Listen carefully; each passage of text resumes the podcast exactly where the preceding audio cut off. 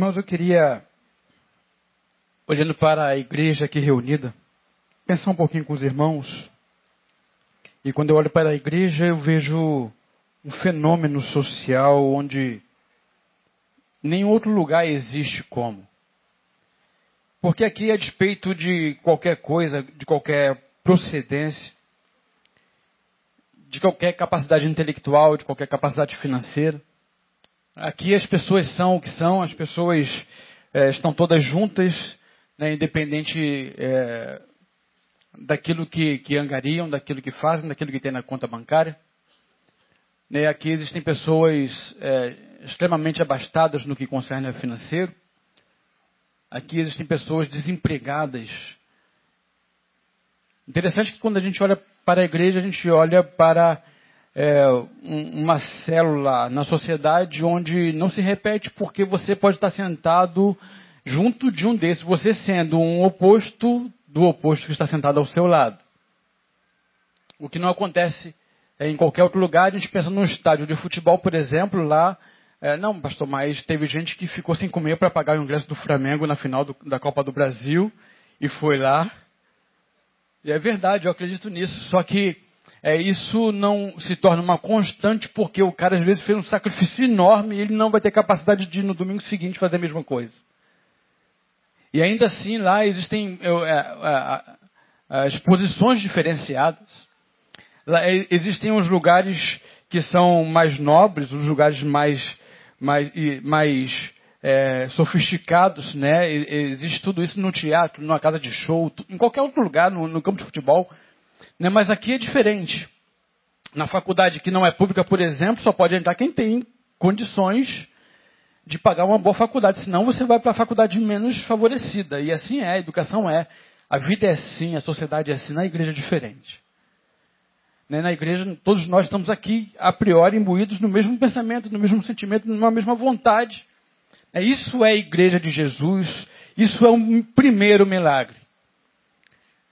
Por quê? Porque a igreja, irmãos, é, ela junta pessoas que estão juntas exatamente para o mesmo propósito a priori. Jesus, entendendo isso, ele olha para todo mundo aqueles que o cercavam, aqueles com os quais ele se encontrava. Jesus esteve em sinagogas das mais variadas no caminho, esteve no templo e ele olhava para as pessoas e ele não olhava a capacidade ou a condição financeira ou social da pessoa.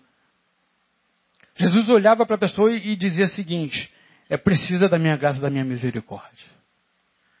Jesus, portanto, ele ensina que ele veio buscar e salvar o que se havia perdido, eu e você. E aí ele revoluciona o modo de se entender a relação humana com o Criador. Jesus revoluciona o status quo social. Ele diz: quando eu olho da minha posição, eu não vejo diferença nenhuma daquele que tem, daquele que não tem. Portanto, a minha relação com o homem não se dá pela barganha, pela capacidade financeira, pela possibilidade da compra de salvação. Ele olha e vê que eu e você nos perdemos um dia. E, igualmente, precisamos da misericórdia e da graça de Deus. É assim que Deus nos vê. E é interessante que, antes, a gente entende que é, a lei se dava exatamente por aquilo que se fazia. Todo aquele que se deitar com a mulher do teu próximo cometeu adultério. E aí, alguns falastrões diz que Jesus veio afrouxar a lei. Jesus veio liberar a lei, porque a graça afrouxa aquilo que estava muito apertado. Na verdade, irmão, Jesus apertou mais ainda a situação.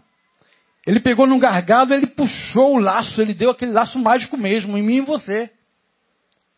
Ele não diz agora todo aquele que se deitar com a mulher do seu próximo cometeu adultério com ela, não.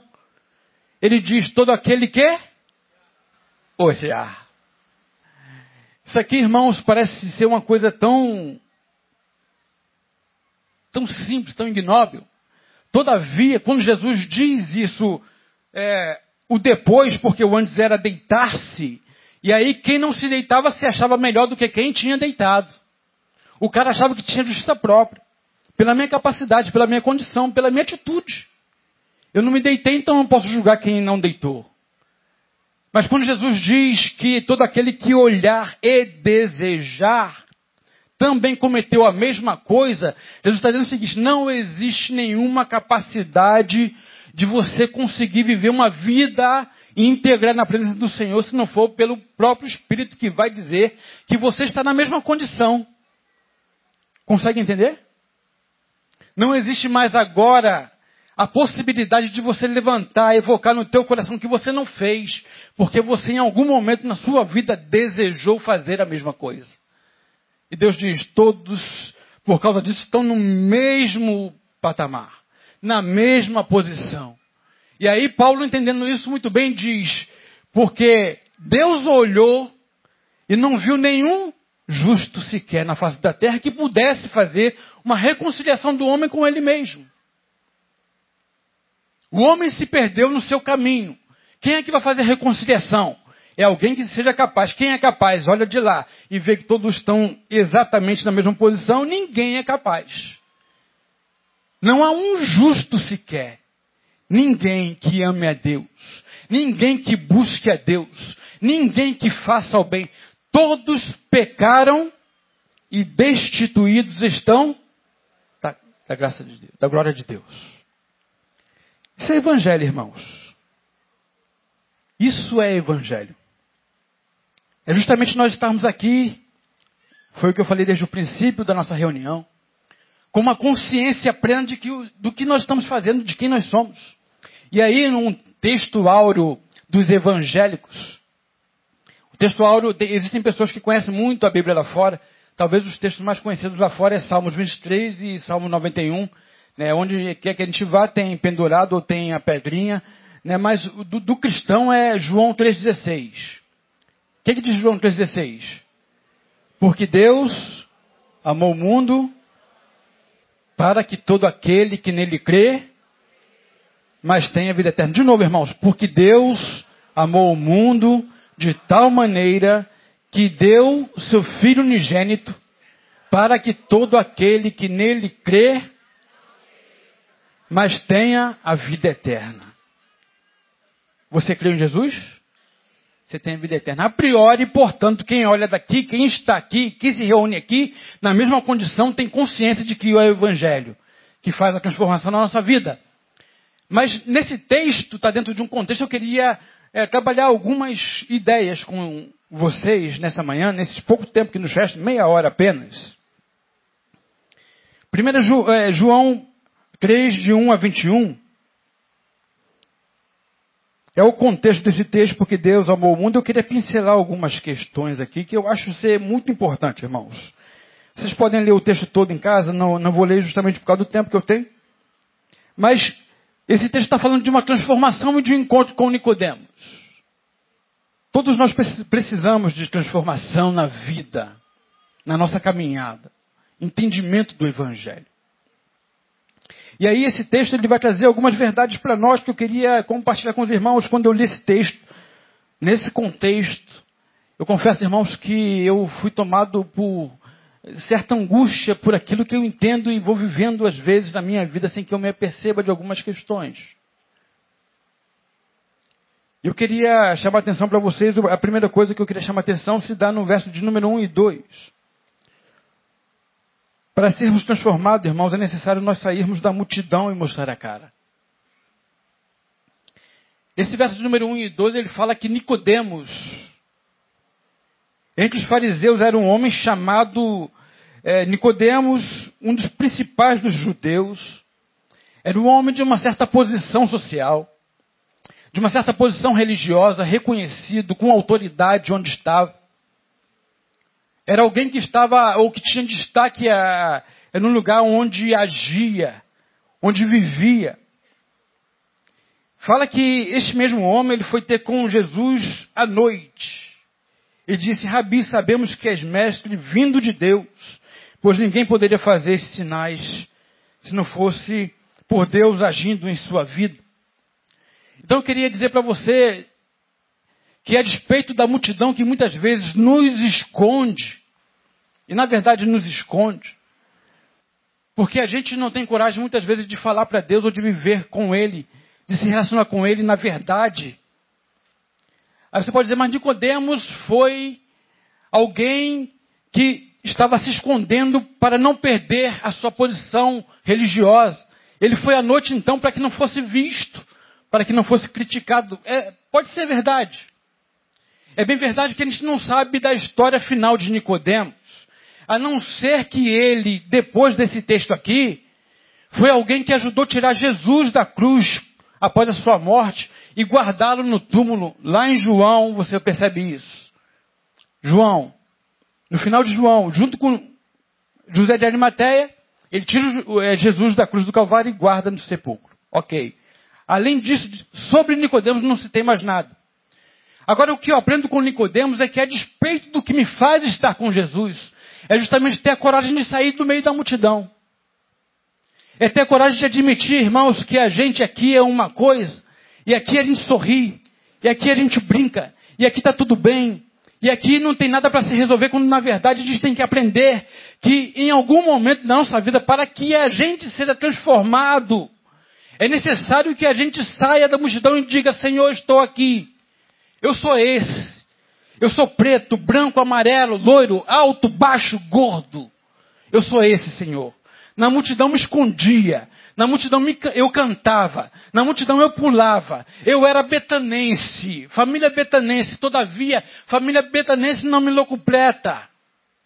Nicodemos está ensinando, irmãos, que a despeito daquilo que ele ouvia de Jesus nas reuniões, ou por fora das reuniões, ou a parte da reunião, ele achou necessidade, em algum momento de sua vida, sair da multidão e falar cara a cara com Jesus. O que eu estou querendo dizer, portanto, que porque Deus amou o mundo de tal maneira para que todo aquele que nele crê não pereça, mas tenha vida eterna, como nós citamos aqui, significa que todo aquele deixa de ser, mesmo sendo a palavra todo, deixa de ser o todo como comunidade e passa a ser uma pessoa. Todo aquele que nele crê, você tem um nome. Muito além de ser betanense, você tem o nome José, João, Maria, Joaquim, Denilson. Você tem um nome e você precisa se revelar ao Senhor, dizendo: Senhor, eu deixei de ser multidão, porque multidão são muitos, porque multidão não tem vontade, multidão não tem consciência, e você cansa de ouvir isso aqui detidamente, quase que todos os domingos. Nicodemos pode ter sido, é, no momento da calada da noite, escondido, Procurou Jesus escondido, para que ninguém visse, mas ele teve coragem de botar a cara. Ele teve coragem de admitir: Senhor, eu estou aqui para te encarar. Eu estou aqui para me revelar a ti.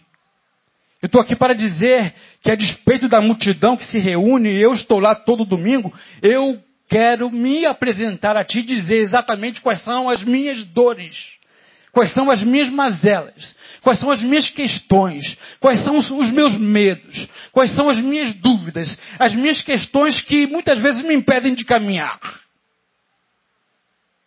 O resultado de Jesus, do encontro de Jesus com Nicodemos, irmãos, nós não podemos afirmar. O resultado que você vai ter com Jesus também, eu não posso dizer qual será. Mas eu digo que é mistério que assim aconteça na sua vida. Você tem que sair da multidão e se apresentar ao Senhor Jesus para que você seja transformado. Esse é o ponto número um. Ponto número dois. No versículo 5. Aí começou aquele embate, Nicodemos entendido da palavra. Um cara que era reconhecido, que estudava, né, conhecia talvez filosofia, ele começa talvez querendo filosofar, vimos que é isso da parte de Deus, porque se não fosse assim, não farias o que fizeste, o que vai fazer ainda, eu quero entender como que é isso, aí Jesus vai e diz para ele, no versículo de número 5, Jesus respondendo disse, em verdade, em verdade te digo, que aquele que não nascer da água e do Espírito não pode entrar no reino de Deus. Nicodemos não conseguia entender porque Jesus a priori diz assim: para que você tenha acesso ao reino de Deus, é necessário que você nasça de novo. Ele como assim, Senhor? Eu já sou velho. Eu sou um camarada calejado na vida. Eu já tive tanta experiência na vida, eu já tive tantas mulheres. Eu já tive tantos empregos. Eu já chorei tanto com os meus relacionamentos frustrados. Já fui tantas vezes abandonado ou abandonada por aqueles que eu julgava amar e ser amado por eles, me abandonaram. Eu tenho tanta experiência, já estou é, calejado na vida. Como que tu vai dizer para mim que eu tenho que nascer de novo? Como que se dá isso? Será que eu tenho que entrar no ventre da minha mãe de novo para depois nascer de novo? Que história é essa? Está pirando na batatinha, Senhor. Deve estar equivocado. Alguma coisa aconteceu. Tomou muito sol na sua caminhada. E aí Jesus, não, não tomei muito sol, não. Sei exatamente o que eu estou falando para você, Nicodemos. Você não consegue entender do que eu digo, porque tudo que você tem como formação são as questões acadêmicas da vida. São das faculdades que te ensinam. São na escola bíblica dominical que te ensinam. Eu tenho alguma coisa muito mais profunda para você. Quem sabe, talvez, porque você fazia parte da multidão, que é o nosso primeiro ponto, você foi se formatando como multidão e você esqueceu que o que eu tenho para você é muito mais do que é apresentado na igreja todo domingo. Nicodemos, eu quero chamar a você, você está aqui diante de mim, pois é, eu tenho algo muito excelente para você. Mas para que você comece a entender o que eu tenho de excelência para você, é necessário que você nasça de novo. É necessário que você tenha um novo entendimento da vida. É necessário que você tenha um novo entendimento do Espírito. E aí Jesus diz para ele: o que é nascido da carne, como você que tem 50 anos, Nicodemos. Você é nascido da carne, filho da sua mãe. Qual o nome da sua mãe? Vamos lá, todos juntos falando o nome da própria mãe? É sua mãe. Você nasceu dela mesmo. Da carne dela. O nome do seu pai? Poxa, tem poucos que nasceram do pai e da mãe aqui, mas tudo bem. Às vezes tem sim uma dúvida no ar, assim, né? Mas é exatamente isso. Jesus está falando o seguinte: olha, cronologicamente você está certo, Nicodemos. Mas eu estou propondo alguma coisa muito mais excelente, que é nascer da carne e nascer do espírito.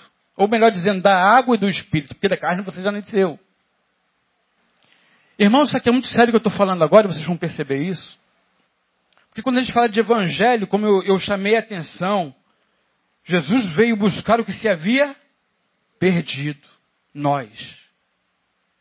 Jesus veio como médico para os doentes. E muitas vezes nós pensamos que os doentes estão do lado de fora, mas na verdade estão do lado de dentro. E se aqui não tem doente, você está no lugar errado, porque precisa-se de médico, os doentes. E aí, quando Jesus fala disso, é necessário nascer da água do Espírito. O que a gente percebe acontecer ao longo da trajetória humana é que muitos de verdade, depois de terem nascido da carne, terem crescido, terem vivido as experiências que viveram ao longo da vida, 10 anos, 20 anos, 30 anos, 40 anos, 50 anos, 60 anos, 70 anos, 80 anos, um dia chegaram dentro da igreja, ouviram a palavra pregada, levantaram as mãos, vieram à frente, se batizaram, portanto, se tornaram uma nova pessoa, nascendo da água. O que Jesus está falando, portanto, que muito mais além de tão somente nascer da água, é necessário nascer do Espírito. Porque muitos de nós, irmãos, infelizmente, temos vivido como pessoas que nascem tão somente da água. Se converteram, frequentaram a escola bíblica dominical, durante o tempo determinado por aquela igreja, o nosso é um tempo determinado, a outra igreja é outro tempo determinado, a outra igreja ou religião é um tempo determinado para ser batizado, por aquela comunidade onde está, independente da religião que seja, tem um tempo proposto para que você cumpra esse tempo, e aí você é levado às águas como um batismo, representando um novo nascimento. Ok. Só que a gente percebe, e tem ouvido também daqui muitas vezes, é que esse nascimento de nada tem valido para a transformação da vida lá fora. Porque as igrejas estão cada vez mais se inchando, e a gente percebe a proporção que, quanto mais cresce o número de evangélicos na sociedade, pior a sociedade fica. Portanto, ser evangélico não é garantia nenhuma de uma nova vida em Cristo. O que Jesus está falando aqui é muito sério, irmãos. Ele está falando que O que ele propõe para a vida é muito mais do que a religião que Nicodemos entendia muito bem. O que Jesus tem para nós é muito mais do que aquilo que a gente conhece, só de ouvir falar. A proposta de Jesus como evangelho para a humanidade, para todo aquele que nele crê, não é só crer, mas é conhecer e continuar crescendo e conhecendo. É uma proposta que independe daquilo que você vai ouvir tão somente quando você está na multidão. É uma relação íntima que Jesus quer ter com a gente. E aí ele diz: é necessário, não tem jeito, não tem outro meio, não tem outro caminho, não adianta só nascer da água, não adianta só ser batizado na piscina, ou no rio, ou no mar, ou com areia, seja lá o que for, é necessário também nascer do Espírito. Nascer do Espírito significa, portanto, ter, a partir de agora, o mesmo sentimento que houve em Cristo Jesus, porque você se encontrou com o Mestre. E é impossível nós encontrarmos com Jesus e continuarmos a mesma coisa, irmãos. Por que a nossa vida continua a mesma coisa? Porque não há mudança de paradigma na sociedade?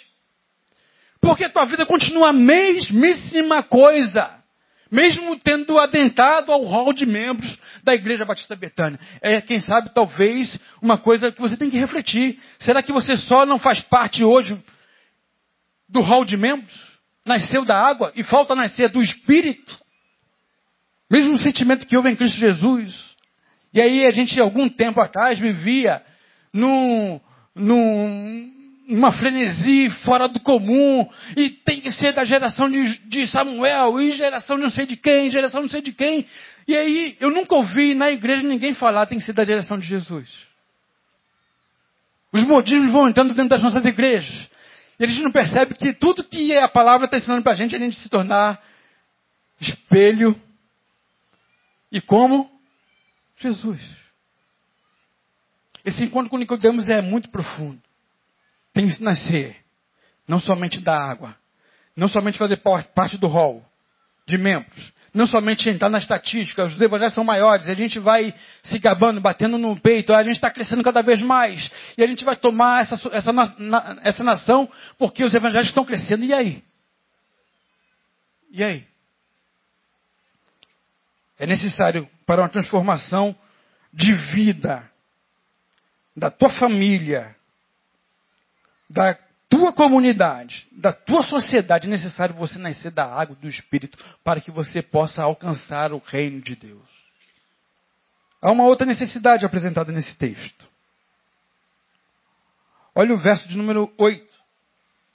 Jesus ainda falando a Nicodemos, ele diz: "O vento sopra onde quer, e ouves a sua voz, mas não sabes de onde vem nem para onde vai. O vento sopra onde quer, e ouves a sua voz. Mas não sabes de onde vem nem para onde vai. Vento, vocês já sabem que significa espírito. Espírito, pneuma, pneu vem de ar. Para funcionar o pneu bem, tem que ter ar dentro. O pneu, é, é, é, se não tiver ar, ele não funciona, ele é murcho. Vento, espírito, sopro. Foi o que Deus fez lá no início, em Gênesis. Soprou o vento, o espírito na narina do homem. E aí, Jesus, Jesus está dizendo aqui: o vento sopra onde quer. Não sabe de onde vem nem para onde vai. O Espírito Santo é livre para fazer conforme quiser. Interessante que é todo aquele que vai se transformando, se tornando como ele, transformado por ele, através do Evangelho, ele diz: Assim é todo aquele que é nascido do Espírito. Alguma coisa interessante que eu posso destacar daqui, irmãos, é que a gente, infelizmente, vai terceirizando a nossa responsabilidade de vida, de caminhada. Em nenhum lugar está dizendo que o vento sopra somente quando você se reúne. Como comunidade na Igreja Batista Betânia, dentro do tabernáculo com ar-condicionado ou qualquer outra igreja evangélica, ou igreja católica, ou o budismo, ou o catolicismo, ou o judaísmo. Não se dá assim, não é assim que acontece. O vento sopra onde quer. Diz que o Pai, o Criador, o meu e teu Criador, aquele que se compadeceu a despeito daquilo que nós sempre fomos, porque saiba, saiba uma coisa. E aqui, irmãos, olha, olha só o que diz o último versículo do capítulo 2 de João. Nós estamos trabalhando no, no, no capítulo 3. Olha o 2, o último versículo, no finalzinho, no verso 25 de, do capítulo 2, ele diz: Ele não, Jesus falando, é, falando acerca de Jesus entendendo as pessoas que o cercavam.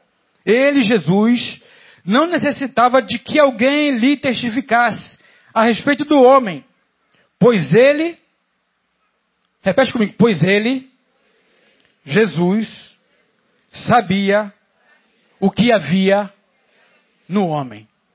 Diga assim: Jesus sabia o que havia em mim quando morreu na cruz. É sim, exatamente isso, irmãos. A gente pensa muitas vezes que Jesus se enganou. Jesus morreu por mim sem saber quem eu era. Pastor, o senhor não tem noção de que ser humano eu sou. Como eu sou perverso e mal. Aqueles que têm coragem, obviamente, de admitir. Sabe, irmãos, que Jesus não se enganou quando ele morreu na cruz do Calvário porque ninguém podia fazer. Então aí ele sabia, não tem ninguém que possa fazer isso, então eu tenho que fazer. Número um. Número dois, ele sabia exatamente o que tinha dentro do teu coração, no mais profundo da alma. Então ele não se enganou achando que você é esse maquiado ou maquiada quando aqui se reúne. Jesus sabe exatamente com quem é que ele está trabalhando. Jesus sabe exatamente com quem é que, que ele se reúne aqui. O que ele tem que fazer na sua vida, ele sabe exatamente quem você é na essência. Ele sabe, ele não se deixa enganar, ele não se deixa escarnecer, irmão. Jesus sabe. E ele acaba dizendo: o vento sopra onde quer, e todo aquele que é nascido faz a mesma coisa a despeito do que foi antes de me conhecer. A proposta, portanto, é que você, depois de conhecer Jesus, tem que ser alguém que faça a diferença e sopre com liberdade, transformando as outras vidas. Só que a gente não, não toma posse disso e a gente vai terceirizando as nossas responsabilidades. Vê se não é assim que acontece, irmãos. A gente não precisa mais orar. Porque em algum lugar em algum momento, em alguma circunstância ou em alguma portinha, haverá sempre alguém que vai orar por nós e vai colocar uma mão poderosa sobre nós e vai fazer a oração poderosa por nós e a gente vai ser curado. Não precisa orar. Alguém vai fazer.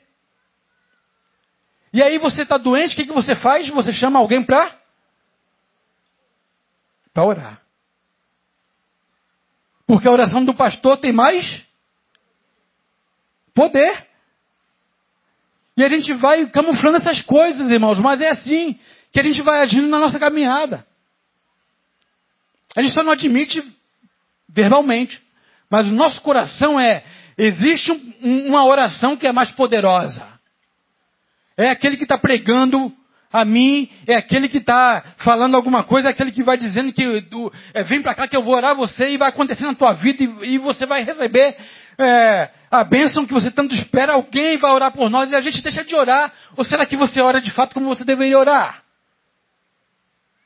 Só estou reproduzindo a pergunta do nosso pastor aqui. Será que a gente ora de verdade como deveria, irmãos? Ou a gente vai terceirizando porque em algum momento, na quarta-feira é culto de oração, né? Ou no domingo a gente vai orar, a gente vai parar para orar, alguém vai orar por nós.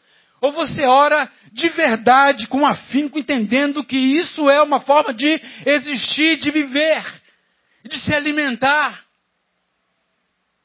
A gente vai terceirizando, a primeira é a oração. A outra instância, irmãos. A gente não precisa mais meditar na palavra. Porque na desculpa de que a tecnologia hoje está acessível, a gente tem a Bíblia offline, que a gente abre qualquer hora, a gente sequer, às vezes, hoje tem Bíblia na mão, irmãos. Porque alguém, quando reunidos estivermos como o povo de Deus, vai abrir a palavra e vai pregar para mim, e vai interpretar para mim, não precisa meditar. Ou será que você vive por aquilo que Deus de fato fala a você? Somente para você? Ou você vive somente através daquilo que recebe através desse púlpito? Pela palavra pregada aqui. E muitas vezes eu encontro no caminho as pessoas, é porque o pastor Neil disse isso, é porque o pastor bem pregou, é porque o pastor, poxa, legal, gente, de fato, está tá aprendendo, está ouvindo. Mas está virando vida. O pastor pregou, mas o que, que Deus falou para você diretamente a despeito do pastor? Talvez você esteja guardando a palavra do pastor, mas a palavra de Deus que vai fazer você suportar num dia mal, talvez você não esteja hoje em condições de meditar, porque você terceirizou a sua responsabilidade de meditar dia e noite, irmãos. Quando eu digo você, eu estou dizendo nós, na verdade. Porque a gente acostumou. A palavra poderosa de Deus. Vamos levar lá porque. E Jesus está dizendo: o vento sopra onde quer. O vento não sopra só através da palavra pregada na igreja batista Betânia. Ele é livre, a gente não sabe de onde vem nem para onde vai. E às vezes a gente fica como pessoas raquíticas, espiritualmente falando, irmãos, porque tudo que a gente espera na nossa vida é chegar domingo para quem sabe talvez ouvir um pouquinho da palavra. A gente deixa de ouvir Deus na segunda-feira na terça-feira. Na quarta-feira, quando a gente está no suspiro, uf, aí chega a noite, aqueles que vêm, evidentemente, uf, ah, me alimentei. Aí chega na, na quinta-feira com fome de novo. Na sexta-feira também. No sábado também. Para quem sabe, talvez no domingo. E a gente vive assim, irmãos. Deus está falando contigo todo o tempo.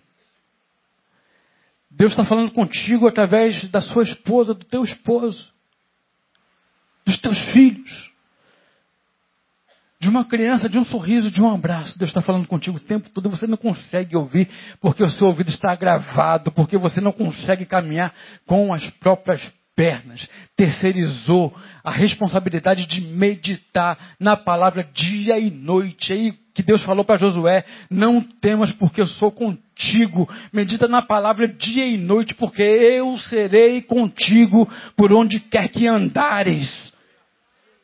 Meditar dia e noite. Será que você está meditando dia e noite, o tempo todo, como Deus de fato ensina? Como o Evangelho quer nos transformar?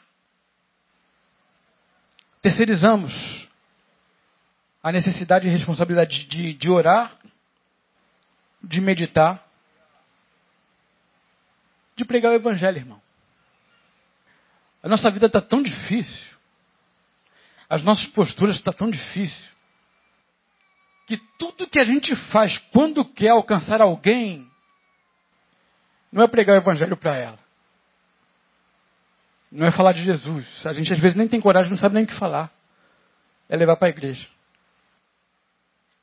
Você que está aí pelo caminho, no teu caminho, se encontrando com alguém, você fala de Jesus para ela? Ou você, quando tem coragem, diz assim: vamos lá na minha igreja. Minha igreja é legal. Minha igreja é diferente. Você vai gostar da minha igreja. Pastor de lá fora de série, cara, 10, show de bola. Ou você fala do evangelho para ela? Você fala do evangelho? Ou você convida ela para vir na sua igreja? Você fala daquele que transforma?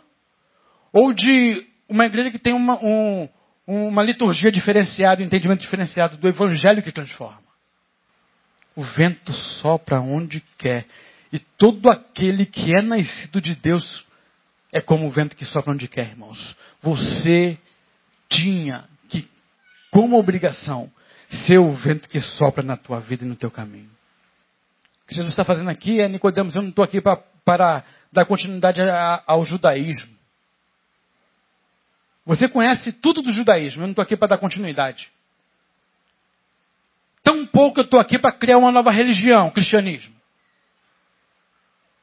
Estou para falar da verdade que liberta. Estou para falar do, do evangelho que transforma. Encerrando, irmãos. O que eu percebo é que o véu no templo se rasgou de alto a baixo. Amém? Não precisamos mais de sacerdote para estar diante do Pai. Amém para alguns, não amém para outros, a maioria. Porque quando o véu se rasga de alto a baixo, agora, antes havia desculpa de ter alguém para fazer. Se não fizesse, a responsabilidade é de quem não fazia. Hoje é você que é responsável de estar diante do Pai, prestando conta da tua vida, prestando conta dos teus atos, dos teus caminhos, dos teus passos, do teu olhar, da tua produção. Mas o que eu percebo, irmãos, é que o véu se rasgou de alto a baixo, lá no templo, mas falta rasgar ainda dentro do coração. Porque de 16 em diante, de 16 em diante é tanta coisa para falar. Quem sabe uma outra oportunidade. Mas é um convite que Jesus faz para Nicodemos tão duro, tão difícil, que é aprender a olhar de verdade para dentro de nós e admitir quem de fato nós somos.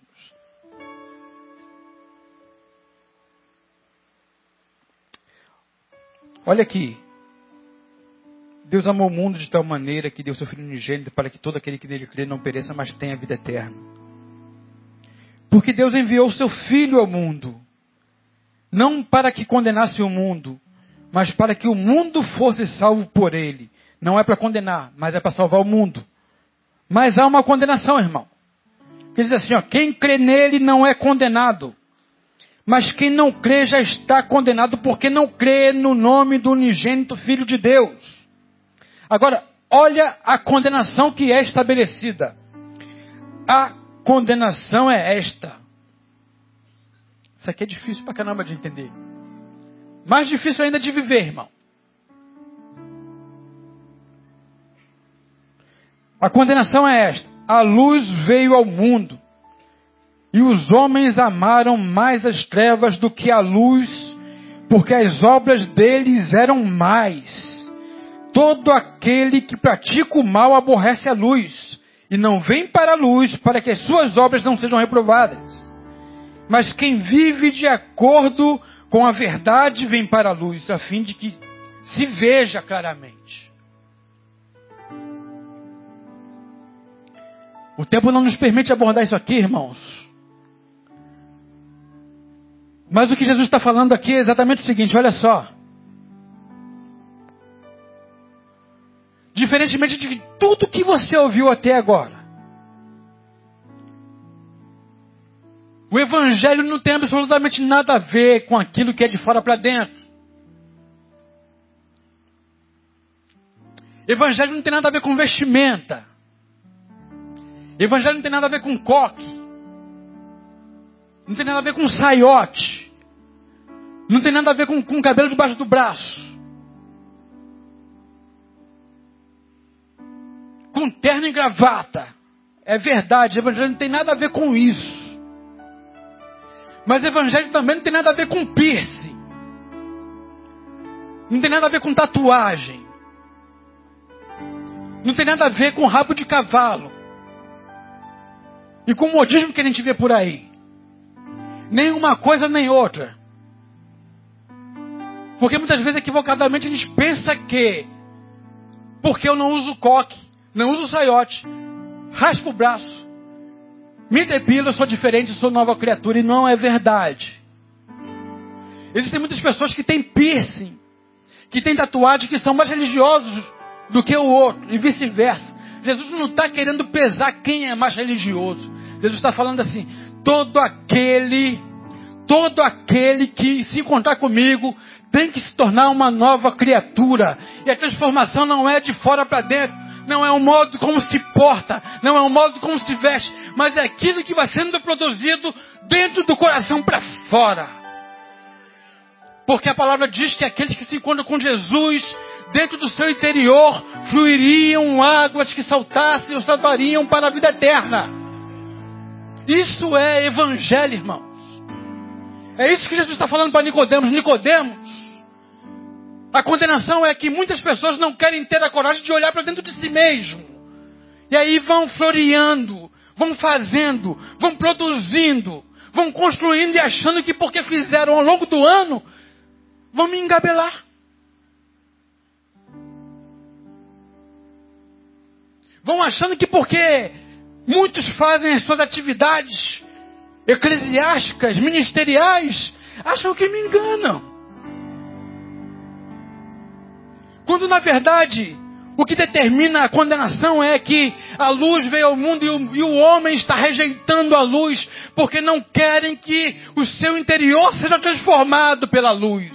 Porque a luz vai alumiar e vai revelar de verdade o que tem dentro tem que ser batizado com o Espírito e pelo Espírito, uma nova transformação.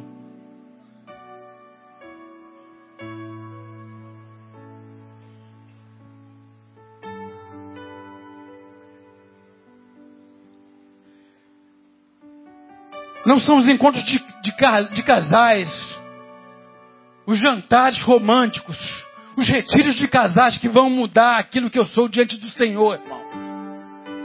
Estou falando do ministério que eu faço parte. Mas vai ser a minha vida nele que vai fazer diferença no caminho, no encontro. Porque, irmão, eu vou embora e o ministério fica.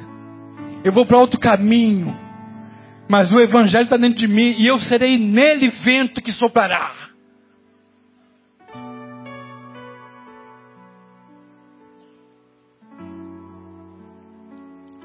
E a água que salta para a vida eterna é aquela que, se você pegar um restinho de café, tudo preto, tudo ruim, fedorento, velho e frio.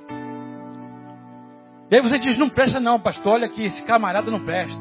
Ou então eu não presto, olha aqui, ó, olha como eu sou sujo. E aí você pegar esse mesmo pouquinho de café aqui, irmão, botar uma torneira, pingando água. O que, que vai acontecendo com, com o líquido que está aqui? Ele vai clareando, clareando, clareando, clareando, clareando, clareando, clareando. Daqui a pouco começa a transbordar, transbordar, e a água vai caindo e vai transbordando, e vai caindo e vai transbordando. Daqui a pouco aquela água que era o café, velho, sujo, fedorento, frio, se torna água límpida. Essa é a proposta do Evangelho, irmão. 1 João 1, 5, 9, Ministério da Vida. Não vai dar para eu explicar, mas eu vou ler com vocês para encerrar. 1 João 1, 5 a 9. Desculpa, 1. 1 João 1, capítulo 1, verso 5 a 9.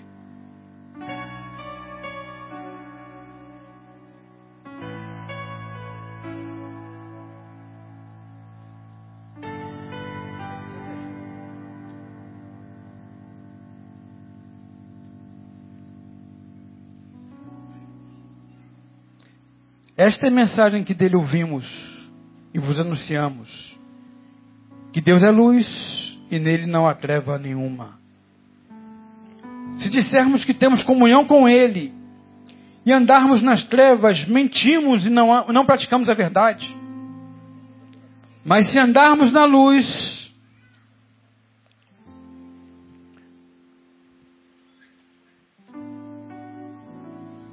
como Ele na luz está, temos comunhão uns com os outros e o sangue de Jesus Cristo, seu Filho, nos purifica de todo pecado.